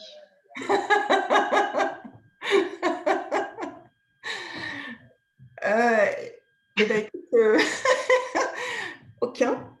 Euh, aucun. Mais alors, pour ceux qui ne connaissent pas, en fait, la vallée de Chantebrie est un, lieu imaginaire et imaginé par, par un autre romancier qui s'appelle Pierre Rofaste, qui est là d'ailleurs. Euh, qui est là, qui euh, nous suit là. Euh, et en fait, on aime bien, enfin lui comme moi, mettre des choses. alors, dans son précédent roman, dans le Cerbère blanc, il y avait une, une Léna. En fait, alors je ne sais plus s'il l'avait appelée Léna, mais il y avait une, une réfugiée ukrainienne dans son roman à un moment donné. Et là, mais j'ai eu envie de mettre la vallée de Chantebrie euh, comme un autre clin d'œil. Mais finalement, en fait, c'est un jeu, euh, c'est un jeu qui me plaît, c'est-à-dire que c'est faire, euh, faire du lien entre les œuvres et montrer que, un petit peu comme ben, une immense bibliothèque. Oui, mais aussi les forges. En fait, tout, tout est lié. la littérature, finalement, n'est qu'une est une immense bibliothèque et puis donc on peut piocher et puis hop, de temps en temps intervertir euh, deux univers. Il y en a Pierre, vous intervenez quand vous voulez. Hein. Pardon? Il y en a, il y en a d'autres ou euh... euh il, y en a, il y en a d'autres, mais alors du coup, je te connais assez pour que, à mon avis, tu vas relire et tout dépioter. Mais peut-être, euh, ouais, je ne sais pas. Euh, peut-être Pierre, tu peux parler? Non? Non, il ne peut pas. Spécialement, non? Je pense que tu as tout dit. Il y en a 57, euh, Nicole, si tu veux. 57. D'accord. Je m'y mets de ce pas. Non, mais c'est charmant, c'est charmant. Alexandra, peut-être passer à un petit extrait, comme on l'a dit tout à l'heure. D'accord. Pour ceux qui ne l'ont pas lu comme ça, ils pourront avoir un petit aperçu. Alors, euh, donc c'est un extrait qui est page 43. Euh, donc c'est assez, euh, c'est au, début de l'histoire. Donc on a parlé, on a parlé pas mal du père qui, qui n'était plus là, et, et là en fait c'est un extrait autour de sa maman que Florent n'a pas connu. Euh, et donc, il monte, euh, il aime passer du temps en fait dans le grenier. Donc, on va comprendre pourquoi. J'aimais passer du temps dans le grenier. C'était une pièce avec du lambris, chaude et à l'écart des bruits de la rue, car le vasistas donnait uniquement sur le jardin. Il y avait un vieux rocking chair en rotin. Il me semblait brinque-ballant, mais je montais tout de même dessus. Son lent balancement m'emmenait vers d'autres mondes. Un après-midi, tandis que je devais aller d'avant en arrière plus fort que d'habitude, je heurtai le mur derrière moi. Il eut un bruit sourd. Mon père allait monter, c'était certain. Quand enfin j'osai respirer puis bouger, je découvris qu'une porte jusqu'à présent invisible s'était ouverte. Je m'attendais à tout, sauf à cette découverte. D'un geste empli d'une curiosité infantine, je la poussai. La trappe était un carré d'une bonne quarantaine de centimètres de côté. Je pus m'y glisser et rejoignis toute une partie du grenier qui avait été condamné. Dans cette zone sans fenêtre et à la charpente apparente, la pièce était plus froide. Je ne pouvais pas m'y tenir debout et la lumière filtrant des tuiles faisait scintiller de nombreuses toiles d'araignée. À cette époque, je devais avoir dix ans et n'étais pas un garçon téméraire. Je restais près de cette ouverture et tâtonnais. Ma main rencontra quelque chose de dur, un carton. Je le tirai vers moi et regagnai le grenier afin d'en explorer le contenu. À l'intérieur, des images d'une femme brune aux cheveux bouclés, le même sourire énigmatique que ce tableau étudié en classe. Je retournai la photo et découvris le prénom de ma mère. De surprise, je lâchai tout. Mon cœur s'accéléra et j'eus soudain la bouche sèche et envie d'aller aux toilettes. Je crus entendre mon père grimper et je tendis l'oreille, mais mon imagination m'avait joué des tours. J'étais cet enfant qui faisait connaissance avec le visage de sa mère pour la première fois et s'imaginait dans la peau d'un voleur, un fourbe, un traître qui ne respectait pas la volonté de son père de ne pas monter au grenier. J'eus soudain envie de retourner dans ma chambre et de serrer dans mes bras ma peluche préférée, mais à dix ans, serre-t-on toujours son doudou ainsi? Je ravalai mes larmes, mes émotions, mes questions et plongeai les mains dans la boîte. Il y avait des centaines de photos et ce visage énigmatique aux yeux noirs. Sur plusieurs photos, ma mère tenait un bébé dans ses bras. Son sourire disait tout. Sa joie, sa fatigue des nuits sans dormir, son inquiétude des jours à venir. Tout un pan s'ouvrit à moi ce jour-là, Ma main fureta dans le carton et tomba sur un objet, coincé sous une pile de photos. C'était une figurine en céramique orange et blanche qui avait appartenu à ma mère. Elle l'avait même touché un jour. Cet objet fut notre lien, traversant les époques. À mon tour, je le manipulai. Ma mère, cette grande absente, devint réelle. Jusque-là fantomatique, elle s'incarna. Même si je n'avais aucun souvenir d'elle, j'avais la preuve tangible de son existence. Et de la mienne aussi. Merci. C'est mon, mon passage préféré. Euh, Mélanie Bonjour Alexandra, bonjour, David. Euh, alors, petite question, moi, je n'ai pas encore lu le livre. Euh, évidemment, j'avais lu le premier. je vais te tutoyer Alexandra parce que pour moi, tu restes là petite blogueuse qui est devenue une grande autrice. Et euh, c'est vrai que c'est toujours intéressant de voir que euh, tu as parlé tout à l'heure de Gaëlle Nohan. Et euh, c'est vrai que dans mon esprit, vous faites toujours un peu. Il y a quelque chose, voilà, toutes les deux. je vous ai suivi depuis. vous étiez toute petite, on va dire. Et voilà. Et du coup, ma question, elle est pour toi et elle est aussi pour David. En plus, je me suis mis en William Morris pour David. Hein, donc, quand même, c'est important. Euh, ma question, c'était euh, plus par rapport au deuxième roman. C'est toujours euh, important le deuxième roman parce que le premier crée la surprise et du coup, on est attendu sur le deuxième. En plus, le choix de la rentrée littéraire, voilà. Comment tu l'as appréhendé toi personnellement? Est-ce que tu, même si tu l'avais écrit un peu avant, comment tu appréhendais le, la rencontre en fait avec le deuxième? Il y a quelqu'un à un moment donné qui a dit euh, je l'attendais au tournant. Je pense que tu dois bien te douter que beaucoup euh, l'ont pris comme ça. Bon, visiblement, c'est un bon succès. Hein. Moi, j'ai que des copines euh, libraires qui me disent que c'est génial, donc a priori, tu n'as pas trop à t'inquiéter. Mais je voulais voir comment tu le vivais. Et puis, la petite question aussi, je me rappelle plus, c'est quoi le totem pour ton livre ah. Je me rappelle plus quel est le totem de David pour ton livre. Hein. Merci Mélanie, parce que du coup, euh, il n'y a pas de totem. Sérieux? Je le, laisse euh, gérer.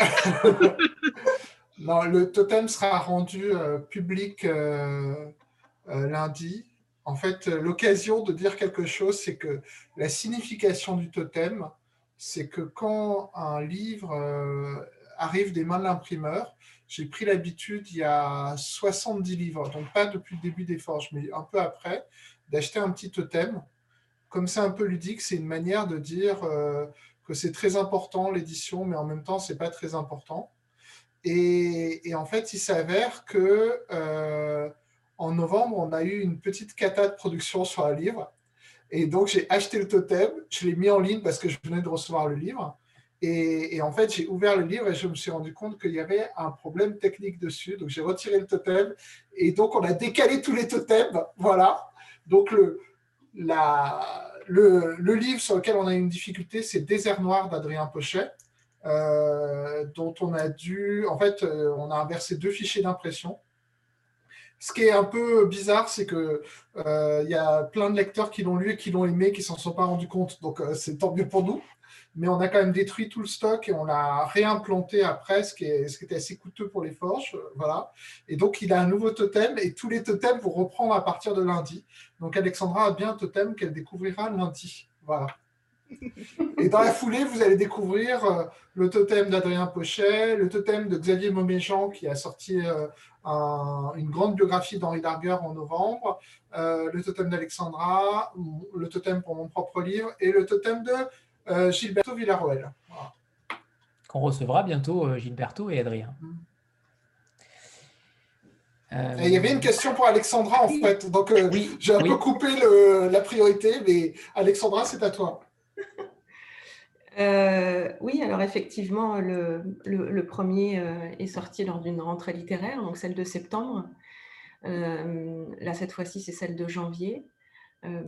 Alors au départ, il, devait sortir au mois de mars, euh, et puis finalement, euh, ben, c'est au mois de janvier. Le, texte était prêt, euh, avant. c'est vrai que quand David m'a dit, ben non, finalement, c'est plus mars, c'est janvier, j'ai eu, un, peu peur, ce qui est normal parce que la rentrée littéraire, à chaque fois, ce sont des, des périodes assez particulières. Euh, euh, et, Stéphane Carrière, euh, lors du premier, m'avait dit, tu sais, c'est très particulier la rentrée, soit tu es sur la vague, soit tu es en dessous. Et donc, c'était c'est flippant quand même. Hein, et donc là, en fait, celle de janvier, pour moi, elle est plus confidentielle et elle est plus douce enfin plus douce. J'ai toujours, en, tant que lectrice, je trouvais que c'était plus doux, que les titres étaient plus doux que ceux de septembre. Je ne sais pas pourquoi. Euh, et donc, euh, je m'étais dit bon ben, je me suis dit bon ben, ok. Enfin, de toute façon, en fait, si l'éditeur croit en toi, David croyait en moi pour janvier, c'est lui le professionnel. Donc en fait, ben, je, lui fais confiance. Et je lui dis, ben, allons-y, allez, c'est reparti encore pour une rentrée. Et puis, je trouve que c'est aussi, euh, euh, s'il a cette confiance, euh, je trouve ça beau. et donc, je suis à la fois terrifiée et en même temps très fière qu'il me propose, enfin, qu'il propose la dixième muse en janvier. Voilà. Est-ce que, euh, hmm, alors c'est difficile euh, quand on est euh, professeur de lettres de, donner son propre roman à ses, à ses, étudiants, à ses élèves, mais là il y a clairement un intérêt. Est-ce que tu, tu, envisages peut-être d'y étudier quelques extraits pour appréhender Apollinaire de manière plus romanesque? Au contraire, c'est totalement interdit. alors, je pense pas que ce soit interdit. Euh, après, euh, la déontologie fait que c'est très étrange de dire à ses étudiants bah alors, vous allez euh, acheter mon livre mais Je trouve ça très déplacé. donc, non. Non, non, non. En fait, de, de façon surprenante, en fait, ce sont eux en fait qui parlent de mon bouquin à chaque fois, enfin de mes livres. Euh, je, n'en parle euh, jamais. Enfin, c'est pas le moment en fait. Euh, c'est un cours de français ou de latin et, et c'est pas le moment de dire. alors, dernièrement. David l'aurait fait. Je pense que David peut s'insérer dans certaines classes pour montrer le, le roman. Ça, c'est possible. Le connaissant, c'est possible. Donc non, non, non, je le ferai pas. En revanche, oui, ce sont eux qui viennent. Là, dernièrement, encore juste avant Noël, il y a un élève qui est venu avec, en plus, le format, le grand format, hein, le format broché, en disant voilà, je voudrais l'offrir à ma sœur. Est-ce que vous pourriez me faire une dédicace? Donc, il vient à la fin, et je trouve ça tellement, tellement touchant. En fait, et en plus, j'avais eu sa sœur trois ans auparavant. Donc, il y a là aussi un lien. Bah, euh, comme vous l'avez dit tout à l'heure, la filiation, la transmission est importante pour moi. Et là, quand je vois que finalement ce livre-là se transmet aussi, euh, c'est vraiment euh, émouvant, touchant. voilà. Enfin, pour moi, c'est vraiment un bonheur assez, assez démentiel. Et, et alors, ce qui est rigolo, enfin, pas ce qui est rigolo, mais ce qui est intéressant, c'est que là, ce livre-là est sur des prix, de, le premier, en fait, à créer dans les ruines, euh, est passé en poche. Donc là, il y a des prix, il y a des lycéens qui l'ont lu. Euh, donc, je vais rencontrer euh, des, lycéens. Et donc, là, c'est marrant parce que je vais plus être dans mon rôle de professeur, mais alors je ne vois plus je vais plus voir mes élèves pour justement aller parler de mon livre à d'autres élèves. Donc c'est intéressant. Mais là, je change de casquette. Je ne suis plus euh, en train de leur dire de se taire ou d'écouter. Ou, euh, euh, là, je suis là pour parler du livre. Donc c'est complètement différent. Mais, je me rends compte qu'ils sont très curieux en fait de savoir déjà combien. Alors en fin d'heure, ils me posent cette question-là. Mais combien vous en avez vendu Et ça vous rapporte combien? Mais pourquoi vous êtes encore là avec nous ça, ce sont des questions euh, pour, pour eux. En fait, je, euh, enfin, ils se demandent pourquoi je suis encore avec eux. Voilà, parce qu'ils plutôt rassurant. Ça, veut dire que le, métier entre guillemets d'écrivain fait encore rêver. Et en tout cas, tout le monde, tout le monde pense que être écrivain, c'est bien réussir dans la vie. Oui, oui, tout à fait. Oui, oui c'est vrai. Oui, il y a un côté finalement. Euh, euh, et alors, ce qui, est, très rigolo, c'est que parfois, enfin, je peux aussi parler d'un livre ou euh, étudier un livre et, leur parler de l'auteur, par exemple, parce que je peux avoir discuté aussi avec cet auteur-là. Et, donc, ça, ça c'est un éclairage aussi sur l'œuvre sur l'œuvre elle-même. Ça m'apporte finalement d'autres pistes par rapport à ce que je pouvais avoir auparavant. Et donc, je leur dis, ah bah oui, alors en fait, c'est cet auteur-là m'a dit que. Et donc, euh, tout de suite, c'est mais, mais, comment, madame, euh, comment vous lui avez parlé? Alors, je, bah, euh, je lui ai parlé. Alors, c'est très rigolo, en fait, parce qu'ils savent en même temps que j'en écris, mais quand je parle à d'autres auteurs, c'est Ah, mais comment? Enfin... Donc, voilà, c'est rigolo. C'est, ils, sont, ils sont touchants. David, moi, j'aimerais bien avoir ton, ton avis sur. Et alors, à tous les deux, c'est une question un petit peu pas évidente pour tous les deux, mais euh, est-ce que vous vous conditionnez l'un et l'autre? Euh, Alors, Alexandra à écrire pour, entre guillemets, rentrer dans le catalogue des forges, ou alors est-ce que David, tu insères des sortes de, clés pour que l'écriture d'Alexandra entre dans les forges? Je parle par rapport à ce parallèle-là de À dans les ruines où où tu nous disais que ce n'était pas forcément quelque chose qui euh, rentrait dans ta ligne, mais que tu avais quand même été séduit et que tu ne pouvais pas ne, pouvais pas, ne pas la publier. Est-ce que sur ce deuxième-là, euh, est-ce qu'il y a eu des, euh, comment dire, des, un travail particulier entre vous deux pour modifier quelque chose et pour que ce soit, entre guillemets, plus forge, étiqueté plus forge? En fait, David est un tortionnaire, on ne le sait pas comme ça, mais en fait, tous les matins, tous les matins, il m'appelle. Il dit alors, tu as fait écrit combien de lignes hier? Oui, est-ce que, est que ça rentre dans le catalogue des forges? Oui, non. Mais du magique, mais du magique. C'est ça.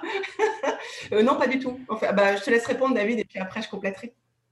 Euh, bah, oui, tu corrigeras peut-être plus que compléter, mais euh, non, déjà, je, je, le redis toujours, en fait, il y a on, a l'impression parfois, euh, euh, alors on n'a pas fait beaucoup de rencontres en librairie cette année, mais c'était euh, dans le passé, quand on était en librairie, parfois en discutant avec les lecteurs, lectrices, on a l'impression qu'intuitivement, ils ont deux façons de voir le travail éditorial. Soit on fait rien du tout, soit on coécrit des textes. Alors qu'en fait, la vérité, c'est ni l'un ni l'autre. C'est-à-dire, on fait quelque chose, mais il n'y a aucun mot dans le roman qui ne soit pas un mot de l'auteur ou de l'autrice. Moi, je n'écris pas, je ne vais pas dire euh, ça serait bien si tu faisais une allusion à tel ou tel auteur des forges, je ne fais pas ça. Alors après, euh, je vois ce que tu veux dire, Anthony, sur le fait que euh, qu'un roman soit forgesque, c'est pas juste que forgesque, c'est pas juste de, de, faire des allusions, voilà, c'est plus profond. je pense en fait que quand je m'étais dit qu'il fallait publier à crier dans les ruines, c'est que j'avais l'intuition euh. C'est pas juste que le texte m'avait beaucoup séduit, c'est d'une forme euh, d'affinité intellectuelle et artistique avec Alexandra. Euh, et donc, je m'étais. Il y avait aussi cette idée que quand quelqu'un rentre dans le catalogue, c'est pas juste pour un roman, c'est pour construire une œuvre avec plusieurs romans, c'est-à-dire titre après titre. Et je pense que peut-être par les discussions qu'on a, on s'influence les uns les autres, c'est-à-dire euh, les auteurs des forges, je ne lis pas simplement les romans qu'ils écrivent, mais aussi euh, les, romans qu'ils aiment lire et qu'ils me recommandent. L'an dernier, par exemple, pendant le, confinement, une expérience qu'on a tentée, c'est que j'ai appelé tous les auteurs euh, français du, des forges, alors tous les auteurs qui vivent sur le territoire français. J'ai aussi appelé Gilberto Villarroel, et je leur ai demandé pendant une demi-heure à une heure, selon les auteurs, de me parler de leur lecture. Et, euh, et, en fait, leur lecture, certes, ça me donnait moins envie de lire certains livres. Alors, euh, le problème, c'est que je suis parti avec une liste d'environ 200 livres à lire, et vous devinerez que j'en ai pas lu beaucoup pour l'instant. Euh, il y en a un que j'ai lu euh, tout de suite, c'était euh, Shangri-La de Malcolm Knox, qui était une recommandation de Gilles Marchand, parce que c'était un des premiers dans la liste de Gilles Marchand. Donc, euh, et Shangri-La de Malcolm Knox, éditions Asphalt, c'est un très très grand, euh, c'est un très très grand roman. Euh, alors en fait, j'ai triché parce que je l'ai pris aussi parce que c'est un roman qui a été édité par Claire Duvivier. Donc je me suis dit, je, je coche le truc d'un seul coup. Donc voilà. Le Mais, littéraire.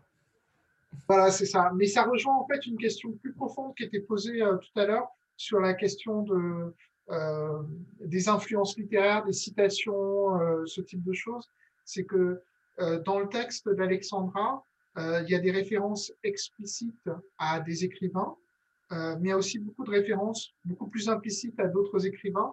Et je pense qu'un bon romancier, une bonne romancière, c'est quelqu'un qui à la fois fait lire d'autres textes, mais aussi qui mesure le fait que ces textes sont aussi l'écho d'autres textes. Tout à l'heure, par exemple, euh, on citait Borges parce qu'il y a une citation de Borges au début de la dixième muse.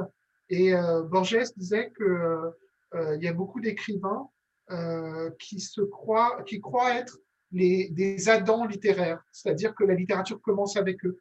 alors qu'en fait, Borges lui-même se perçoit comme l'écho de plein d'autres auteurs. Alors, ça ne veut pas dire qu'on est juste dans la redite ou voilà, mais alors pour ceux que ça intéresse et qui ont une, un tempérament un peu théorique, euh, il y a un texte euh, des Forges qui est un texte théorique, qui est la traduction d'un essai littéraire de 1973, je pense, de Harold Bloom.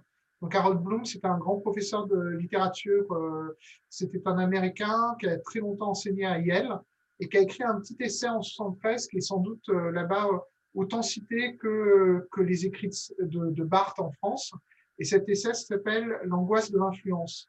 Et en fait, l'angoisse de l'influence, c'est un essai sur les intertextualités et sur les six manières. Alors, c'est très méthodique, c'est très court, mais c'est très méthodique.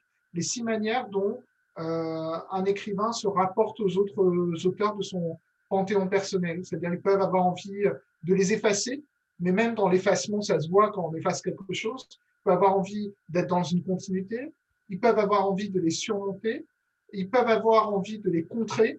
Enfin voilà, je me souviens plus par cœur, mais ça intéresse certains, euh, c'est c'est à la fois intéressant pour euh, bah, les gens qui aiment bien l'histoire littéraire ou la théorie littéraire. Ça peut être aussi intéressant euh, pour euh, les écrivains en herbe pour voir que, quel est leur rapport avec leur propre culture littéraire. Mais voilà, donc enfin, on va revenir à, ta question précise. Ta question précise, c'est si euh, euh, je fais un, je fais passer par un filtre pour que ça devienne beaucoup plus forgesque. Euh, je pense pas, mais c'est peut-être juste euh, le fait de se parler régulièrement euh, qui fait que on s'influence les uns les autres. Alexandra? Oui. Alors, moi, tu je peux me, contre- me contredire. Hein, c'est... En fait, euh, dans, dans Un crier dans les ruines, euh, moi je trouve que la, ça n'a pas vraiment été perçu comme ça, mais la nature, elle est déjà personnifiée et elle est, euh, enfin, c'était un, un des, euh, un des objectifs euh, que, je, que, que j'avais, c'était de justement rendre la nature euh, vivante. Quand, euh, quand il y a la catastrophe, ben, on la voit vraiment comme une personne qui est en train de vieillir et de mourir. Et, euh, et ça, en fait, euh, il y a des personnes qui le caractérisent comme du réalisme magique. Et, euh, dans celui-ci, euh, en fait, David, il, euh, bah, effectivement, on échange pas mal quand même. Et, euh, et David, il, il- il dit toujours, et ça, je pense que c'est, même s'il il n'y a pas d'influence directe euh, sur le sur l'œuvre, sur, sur l'écriture, le synopsis, il y a quand même une influence euh, dans le sens où, ce qui est normal, mais dans le sens où il dit, moi, je, je, voudrais que mes auteurs, à chaque livre, se dépassent. Et, euh, et donc, en, en bon élève, en quelque sorte, je me suis dit, il faut que j'ai, un défi dans ce livre-là, un défi d'écriture.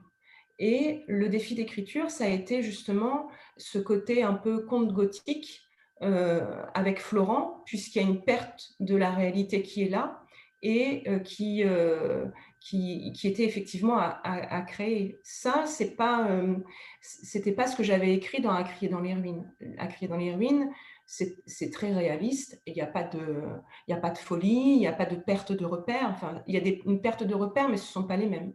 Et là, et, euh, et là, c'était vraiment ce défi-là. Je, me suis donné ce défi, Euh, mais sans forcément en parler à David. Quand je lui ai euh, donné le manuscrit, je lui ai donné en entier. Je ne lui ai pas donné par bout, je ne voulais pas lui donner la première partie ou la deuxième ou la troisième, enfin peu importe. Parce que pour moi, la dernière partie est une clé du reste du roman. Et donc, je ne pouvais pas lui faire lire la première partie sans, sans le, bah, la, dernière, la dernière. Et donc, à chaque fois, donc, euh, on discutait ensemble de ce que je faisais, mais il n'avait pas du tout accès à mon écriture. Et donc, je ne savais pas si j'avais réalisé ce défi. Mais à côté de ça, je savais aussi que David, euh, tout ce qui est euh, conte gothique ou le fantastique ou perte de repères, ça je savais que finalement il allait avoir euh, le, les connaissances pour me dire ok tu as réussi ou tu n'as pas réussi. Et quand, euh, quand il l'a lu et qu'il m'a fait un, très joli retour, euh, je crois que ma première question, ça a été est-ce que j'ai réussi justement à, bien décrire cette perte de repères et cette montée vers une folie Voilà, c'était vraiment ma grosse question. Et, euh, et, donc, je pense que c'est plutôt ça. C'est-à-dire, c'est pas est-ce que je rentre dans, un, dans une ligne éditoriale ou pas, c'est est-ce que je vais réussir à, euh, à remplir mon défi, en quelque sorte. Et, euh, et je crois que c'est quelque chose qui... euh, Il y a des phrases, en fait, qui restent comme ça.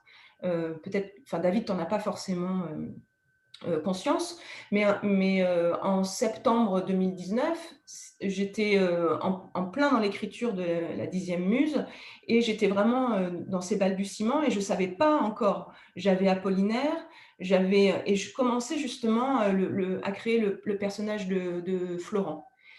Et je lui ai fait part en fait de mes doutes. Je lui ai dit mais je ne sais pas où je vais, je, je ne sais pas si ça va réussir, si, euh, si au contraire il va falloir tout déconstruire, si ça ne fonctionne pas, enfin si à terme ça ne fonctionne pas. Euh, et il m'a dit écoute Alexandra, poursuis ton geste. Et ça c'est une phrase qui est restée, c'est-à-dire que j'ai poursuivi mon geste. Alors je l'ai poursuivi sur euh, 7 ou 8 mois. Euh, donc c'était un long geste, enfin pour moi c'était un long geste. Je ne savais toujours pas, euh, en, lui, en, lui, rendant le manuscrit, si le geste était bon, mais en même temps, en fait, il m'a dit, tu poursuis ton geste et après on verra. De toute façon, euh, et là aussi tu m'avais dit qu'il y avait un, je crois que c'était un recueil de poèmes que tu avais complètement transformé pour le, pour le mettre en roman, je crois, il y avait quelque chose comme ça. Et donc je me suis dit, waouh, s'il peut faire ça, ben, finalement c'est un peu, euh, ben, si, mon, si mon texte ne lui convient pas, il saura me dire ce qu'il qu faut que je fasse pour justement euh, arriver à quelque chose de, bah, réussi, en quelque sorte. Et, et, donc, il y avait à la fois un défi, c'est-à-dire tu fais autre chose que ce que tu as déjà fait, donc c'est un défi, et en même temps de poursuivre le geste jusqu'à la fin, même si tu ne sais pas où tu vas. Et c'est vrai qu'on est dans un tunnel, quand on commence à créer un personnage, on ne sait pas du tout où on va aller, on ne sait pas si ça va fonctionner, et malgré tout, grâce à David, et pas forcément à la ligne éditoriale des Forges, mais grâce à David, je me suis dit, ben, il a confiance en moi, donc maintenant, ben, je vais y aller parce que si lui a confiance, ben, je peux avoir confiance aussi. Voilà. Donc, ce n'est pas forcément la ligne éditoriale. Je ne pense pas à la ligne éditoriale. Je pense à plutôt deux, deux, personnes qui échangent et, et, du coup qui arrivent justement à, à, à être meilleures que si on était seul de chaque côté, en quelque sorte. Je trouve ça extrêmement intéressant, justement, cette, cette histoire de défi euh, personnel. Euh, J'ai bien fait de poser la question. Je suis ravi de cette réponse. C'est exactement là où je voulais aller, justement, de, de savoir si véritablement euh, euh il y avait ce. Euh, les, deux, les deux romans sont tellement, en tout cas avec celui-ci, vous êtes allé, tu, tu es allé beaucoup plus loin que le premier dans, dans, dans l'esprit des forges, et c'est là où je voulais en venir. Et je m'interroge sur le troisième. Est-ce que véritablement tu vas encore te mettre un nouveau défi et aller encore plus loin dans cette veine-là, euh, ou rester sur cette veine-là qui, à mon sens, est déjà très forgesque, euh, évidemment. Mais j'aimerais savoir, alors peut-être que j'ai euh, pris la question d'Eric, pardon. Oui, apparemment. Pardon, pardon. Bah, Eric, tu, tu, peux poser la question si tu veux, comme ça. Euh. Avec ta, ta, ta, superbe vidéo d'aujourd'hui, tu, tu as le droit de poser la question. En chantant alors En chantant. Il faut juste allumer le micro, Eric. Ouais. C'est bon. Donc, je ne vais pas le faire en chantant. Bonsoir. D'abord, félicitations parce que j'ai beaucoup aimé euh, la dixième muse. Alors, justement, je, vous ai, je voulais poser la question d'Anthony parce que comme, euh, comme on, vous avez dit tout à l'heure que la dixième muse était bien avancée quand À crier dans les ruines était sorti, bah, je voulais faire mon curieux et savoir si le troisième était en cours ou bien avancé ou ou pas du tout euh, Alors oui, le, le troisième est, est, déjà en, cours d'écriture. Euh, en fait, le, la dixième muse, donc j'ai rendu le manuscrit euh, en tout début juillet, fin, fin juin, début juillet. Et là aussi, en fait, ce sont des périodes de, de bah, je suis en vacances. Donc, ce sont des, des, des, périodes où je peux énormément me poser et réfléchir à un nouveau livre. Donc, c'est ce qui s'est passé aussi. Donc, euh, je, oui, juillet, euh, août. Enfin, là, je suis, euh, j'écris le, j'écris le troisième. Mm. Et euh, là encore, j'ai envie de, enfin, j'ai envie, enfin, oui, le, le, la notion de défi est là. Mm. On n'en saura euh, pas plus. Pas plus.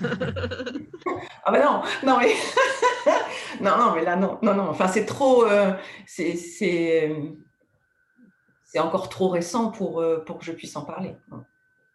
Bien sûr.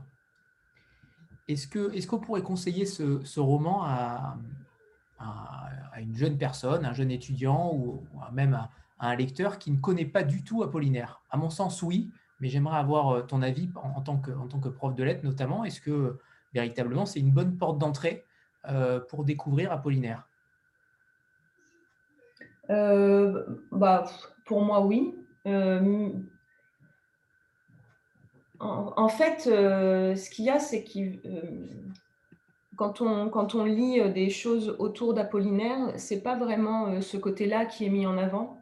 C'est plutôt, effectivement, comme je disais tout à l'heure, le côté amoureux, le, le côté homme à femme, en quelque sorte, il passait d'une femme à une autre. Donc, on connaît effectivement les poèmes à Lou, les lettres à Madeleine. En revanche, en fait, euh, ce livre-là est une, nouvelle porte d'entrée en quelque sorte. C'est-à-dire que c'est pas. Euh, euh, moi, quand je peux aborder Apollinaire en classe, je ne vais pas l'aborder sous cet angle-là. Et, c'était le, en quelque sorte le. Là aussi, en fait, quand, quand j'ai lu la biographie d'Apollinaire, je me suis dit, mais mince, pourquoi En fait, il y, il y a des choses dans sa biographie qui m'ont interpellée, comme justement son voyage à Stavelot. Et ça, c'est quelque chose que j'ai vraiment découvert au moment de lire la biographie. Et je me suis dit, mais en fait, on, est, on, passe à côté de tout un pan de Guillaume Apollinaire. On n'a on pas ce côté... Enfin, finalement, on, reste à la surface avec le côté poème, poète de la modernité. C'est lui qui a inventé le mot surréaliste. Donc on est sur, quelque chose avec un esprit, euh, un poète fantasque, un poète euh, effectivement euh, moderne, avec cette absence de ponctuation. Enfin, ce sont ces choses-là en fait qu'on va, étudier en classe. On va étudier le lyrisme, c'est-à-dire l'expression des sentiments personnels, et la modernité. On va étudier ça. Et quand j'ai lu la biographie, au contraire, je me suis dit, mais non, mais en fait, il manque un truc. Donc, ce livre-là, c'est plutôt pour plutôt une annexe en fait à sa, à sa biographie pour avoir un, pour aborder Apollinaire sous un nouvel angle. Voilà. Donc après, est-ce qu'on peut le faire lire à des étudiants? Oui, bien sûr. À des lycéens, euh, oui aussi. Hier, j'ai eu une, une dame qui m'a demandé en fait si euh, elle pouvait le donner à des quatrièmes. Euh, parce que euh, les quatrièmes étudient un, il y a une séquence autour de dire l'amour. Et donc, je pense que de bons lecteurs de quatrième pourraient le lire. après, de là, le donner en classe, je ne sais pas, mais je, je sais pas. En fait, À crier dans les ruines a été lu par euh, des, lycéens, mais aussi mes élèves. J'ai des élèves de donc là des élèves de cinquième, donc ils étaient en sixième l'année dernière et, et, ils ont lu et aimé À crier dans les ruines. Après, je pense que quand on en fonction de, la tranche d'âge, le, lecteur ne va pas comprendre la même chose, comme, dans, comme les films. Hein. Parfois, même des Pixar, vous avez euh, des clins d'œil pour des adultes. Les adultes, ils sont, morts de rire et l'enfant, il nous regarde en disant Mais pourquoi tu rigoles? Et donc là, c'est la même chose. Je pense qu'il y a des, bah, des clins d'œil que les adultes comprendront très bien et que les enfants, enfin pas les enfants parce que du coup, mais plutôt les, adolescents euh, bah, comprendront pas forcément bien, mais en même temps euh, trouveront peut-être euh, un côté humain à Apollinaire. Je ne sais pas. C'est ce que disait Benoît tout à l'heure en disant qu'il y avait plusieurs, euh, plusieurs degrés de lecture et je suis véritablement d'accord avec lui. Je pense qu'il y, en a, il y en a plusieurs. Mm. Mm. Je ne sais pas si tu voulais intervenir, Benoît? Non, c'est bon. Est-ce que tu, s'il y a un poème ou un, alors je pense que si, euh, je pense que tu vas conseiller Alcool, mais sait-on jamais, s'il y a un poème ou un livre d'Apollinaire que tu conseillerais à, à, quelqu'un pour, euh, pour qu'il le découvre, tu conseillerais lequel? Alors, euh, bah, pas forcément alcool, parce que alcool, c'est déjà, enfin, il y a pas mal de sous-textes et pas mal d'implicites.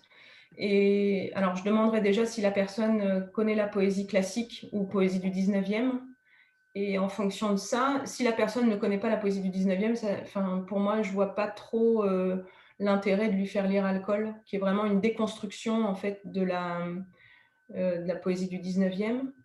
Euh, en revanche, si la personne connaît bien la poésie, oui, Alcool. Mais je pense que le, le, plus abordable, ça va être les, les, poèmes à loup et les calligrammes aussi. Calligramme, c'est une bonne entrée aussi pour des, des lecteurs assez jeunes des collégiens. Euh, enfin, les collégiens adorent les calligrammes, en tout cas. Et puis, on en fait pas mal aussi. Donc, peut-être les calligrammes, mais bon, calligramme, c'est bon Et donc, euh, poème à loup. Poème à loup, c'est euh, bah, un, côté amoureux qui, qui, qui, fonctionne bien, qui est assez universel. Après, oui, pardon. et après, quand on connaît un peu plus l'enchanteur pourrissant, qui n'est pas du tout vous êtes vraiment connecté. Hein. il, vient, il vient de le dire. Il vient de le dire. C'est incroyable. Oui, oui c'est incroyable. Voilà. Il est en face de moi. Bravo, bien vu, David. Euh, David, justement, euh, est-ce qu'on peut parler peut-être des, euh, des, dernières parutions aussi et de celles qui vont, qui vont arriver? Esprit Forge, dont le tien, évidemment, il faut qu'on parle de ton livre. C'est important. Ah, ça sera la seule fois dont on en parlera. Ça sort euh, le 22, voilà. Et donc, euh, c'est un manuel d'atelier d'écriture. Alors, c'est un livre assez simple. Alors, je... Non, alors, euh, comme le faisait remarquer quelqu'un tout à l'heure, ou comme je l'ai fait remarquer, j'ai toujours du mal à placer la barre de difficulté. Donc, euh, je ne même pas si c'est un manuel simple ou pas simple. Mais voilà. En fait, ça fait 20 ans que j'anime les ateliers d'écriture. Et il y a 7 ans, on m'a suggéré d'écrire un, livre ou un essai ou un manuel dessus. Et euh, ça a été très, très, très, très dur de l'écrire. Euh, ça a été très douloureux et pénible. Et, voilà, mais c'était, je suis content que ce soit là. Et puis voilà. Euh, non, les actualités qui arrivent, c'est le nouveau volume de Cochrane, de Lord Cochrane, qui est cette, cette grande saga chilienne sur euh, un héros écossais qui vit des aventures en France. Là, c'est le monde entier que vous avez. Donc, c'est un roman de Gilberto Villarroel, un auteur chilien, euh, dont c'est le deuxième volume. Euh, donc, s'appelle Lord Cochrane contre l'ordre des catacombes. Et ça, c'est à la mi-février. Actuellement, on va relancer les titres du confinement de novembre. Donc, Désert noir d'Adrien Pochet, qui est un roman policier, qui est en fait un, premier roman solo, puisqu'Adrien Pochet, c'est quelqu'un qui avait coécrit son premier roman au Forge, qui s'appelait Pills Nation. Et c'est un peu comme Gilles Marchand, qui avait euh, publié son premier roman solo au Forge, mais qui auparavant avait coécrit un roman. Là, c'était euh, le roman de Bolagno avec Eric Bonargent. Et c'est vrai que le passage euh, à, l'écriture solo, c'est aussi un, moment, quelqu'un comme Adrien Pochet, c'était quelqu'un qui, je pense, initialement, n'osait pas trop écrire tout seul. Et puis, et puis, en fait, il est beaucoup plus à l'aise dans, l'écriture euh, seule. Donc, ça, c'était sorti en novembre, on va le, relancer. Il y a la biographie d'Henry Darger, le grand artiste américain. Alors, si vous ne connaissez pas, c'est normal que vous ne connaissez pas parce qu'il n'est pas excessivement connu, mais il a une vie euh, remarquable. Donc, c'est de Xavier Mauméchant.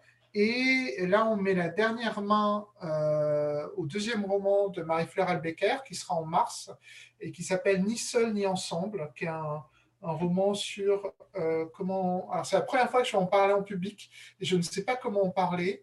C'est un roman sur les couples mixtes. Voilà, c'est le premier truc que je peux dire. C'est très drôle et très documenté. Euh, ça parle de, politique, de, plein de choses. Euh, en avril, on a le début d'une série de six romans de fantasy qui sont dans un univers partagé par Claire Duvivier que vous avez déjà reçu ici, et euh, Guillaume Chamanidjian, qui sera donc notre primo publiant cette année. Donc chaque année, il y a un primo romancier ou une primo romancière au Forge. Donc c'est Guillaume Chamanidjian qui rentre dans le catalogue. Et son roman s'appelle euh, Le sang de la cité, et c'est le début d'une série de six. Ça, il y a une énorme attention sur ce roman. Euh, c'est très exaltant et un peu angoissant, parce que c'est très, très attendu. Euh, et puis, euh, le dernier roman du premier semestre, ça sera le nouveau roman de Pierre Rofast, qui est peut-être encore là ou peut-être qu'il a les d'idées, je ne sais pas. Mais Pierre Rofast est donc euh, rejoint le catalogue des Forges pour ce roman, mais j'espère pour d'autres. Et ça s'appelle Les Embrouillamini. Et, et, là aussi, ça va être la première fois que je vais en parler en public. Je n'avais pas prévu d'en parler, mais c'est l'histoire d'un jeune homme qui grandit, qui mûrit, qui aime et qui vit. Voilà. Et ça a l'air très simple comme ça. Mais la petite surprise, c'est que euh, je trouve que souvent les, romanciers, romancières ou les scénaristes de, cinéma ont du mal à rendre une idée pourtant évidente pour nous, qui est euh, cette idée où on s'interroge sur euh, qu'est-ce que, à quoi ressemblerait ma vie si j'avais fait un autre choix. Et il a inventé une sorte de dispositif pour dire deux choses très importantes. Alors là, c'est mon côté un peu euh, théo, théorique, donc ça remonte, mais c'est pas un roman très théorique, c'est un, très beau roman euh, pour rendre deux idées euh, théoriques qui sont que oui, si on avait fait des choix différents, on aurait des vies différentes, mais qu'en fait, dans tous les mondes alternatifs, c'est-à-dire dans toutes les vies différentes qu'on aurait pu avoir, il y a des choses qui reviennent, qui sont, dont on n'échappe pas, en fait. C'est-à-dire, on peut. C'est un peu comme. C'était Sénèque qui disait Tecum fugis, c'est-à-dire tu, tu fuis avec toi-même. Et donc, quel que soit le monde alternatif où on va, on a des choses qui reviennent, qui sont un peu nos, nos joies et nos fardeaux. Et voilà, c'est très beau et, c'est comme ça qu'on finira notre premier semestre. Et on aura peut-être un bonus auquel je tiens beaucoup, mais qui n'est pas un roman. C'est euh, la biographie de Paul Verhoeven, le cinéaste néerlandais, qui pour moi est un modèle d'artiste. dont j'ai déjà sorti un livre de lui il y a cinq ans. Et là, c'est alors c'est pas son autobiographie, c'est sa biographie par un journaliste. Et comme son nouveau film normalement est à Cannes, c'est Benedetta avec euh, Virginie Fira dans le rôle principal, l'histoire d'une euh, au XVIIIe siècle d'une euh, nonne lesbienne anthropophage inspirée d'une histoire vraie. et voilà, si c'est à Cannes et que les cinémas rouvrent, on sort la biographie. Si les cinémas ne rouvrent pas, ben, on décalera sans doute à novembre en prévision de Noël. Voilà. Et là, vous avez tout mon programme du premier semestre. Voilà. Merci. Merci. Mélanie, peut-être dernière question? Sauf si quelqu'un d'autre. Euh. Oui, euh, du coup, David, désolé, mais j'ai vu passer, je crois que c'est sur la FNAC, euh, un rêve de John Ball et le pays creux de William Morris. Ah, alors ils ont été décalés à 2022 c'est des nouvelles éditions de textes qu'on avait sortis en 2013. Et en fait, on a décidé en 2022 de relancer ce grand projet de traduction de l'intégrale de William Morris. Parce que donc William Morris, c'est un auteur important pour euh, les forges et c'est un très grand auteur. C'était que les gens connaissent plus comme euh, architecte d'intérieur, designer textile, voilà, comme euh, sur ta blouse, ou ta chemise, pardon, ton chemisier. Euh, mais il est aussi un des pères fondateurs de la fantaisie. Alors, euh, c'est. Voilà. Et donc, on avait gagné un prix en 2013 quand on avait lancé ce programme de traduction parce que son œuvre de fiction n'est pas traduite en français. Sauf une nouvelle, très belle d'ailleurs, qui s'appelle euh, Les Nouvelles de Nulle part, qui a été traduite une dizaine de fois depuis 1894, je crois. Euh, et, en fait, on va relancer William Morris parce que euh, mon but, ça serait traduire toute la fiction, donc 22 euh, romans, d'ici le bicentenaire de William Morris qui sera en 2034, je crois. Et, donc, si on veut être dans les délais, bah, il faut qu'on accélère un peu la cadence. Et voilà. Mais ça sera pour 2022, c'est pas pour 2021. C'est, ça fait partie des nombreuses choses que les confinements à, répétition, enfin des nouveaux, des nombreux effets que ça a eu, c'est que ça décale des titres. Voilà. Alexandra euh, et David, merci infiniment euh, pour cette rencontre. Je crois qu'Alexandra, tu as le micro coupé. Oui, oui. Merci infiniment à tous les deux. Euh, comme toujours, c'est un, un plaisir et un honneur d'avoir fait cette première avec toi, Alexandra, pour, pour ce lancement. voilà, donc merci infiniment de, votre confiance et, et merci pour, pour, pour, ceux que vous êtes, parce que véritablement, on, on vous aime beaucoup. Donc, merci à tous les deux. Merci à vous. Au revoir tout le monde. Bonne soirée merci à tous. Merci beaucoup. Bonne soirée à tout le monde. Bonne soirée. Bonne merci. soirée. Merci, beaucoup. Merci pour tout. Bonne soirée. Bisous, bisous. Merci. Au revoir. Bye bye. Au revoir. Au revoir. Au revoir tout le monde. Salut Alex. Salut Alex, merci. Bonsoir.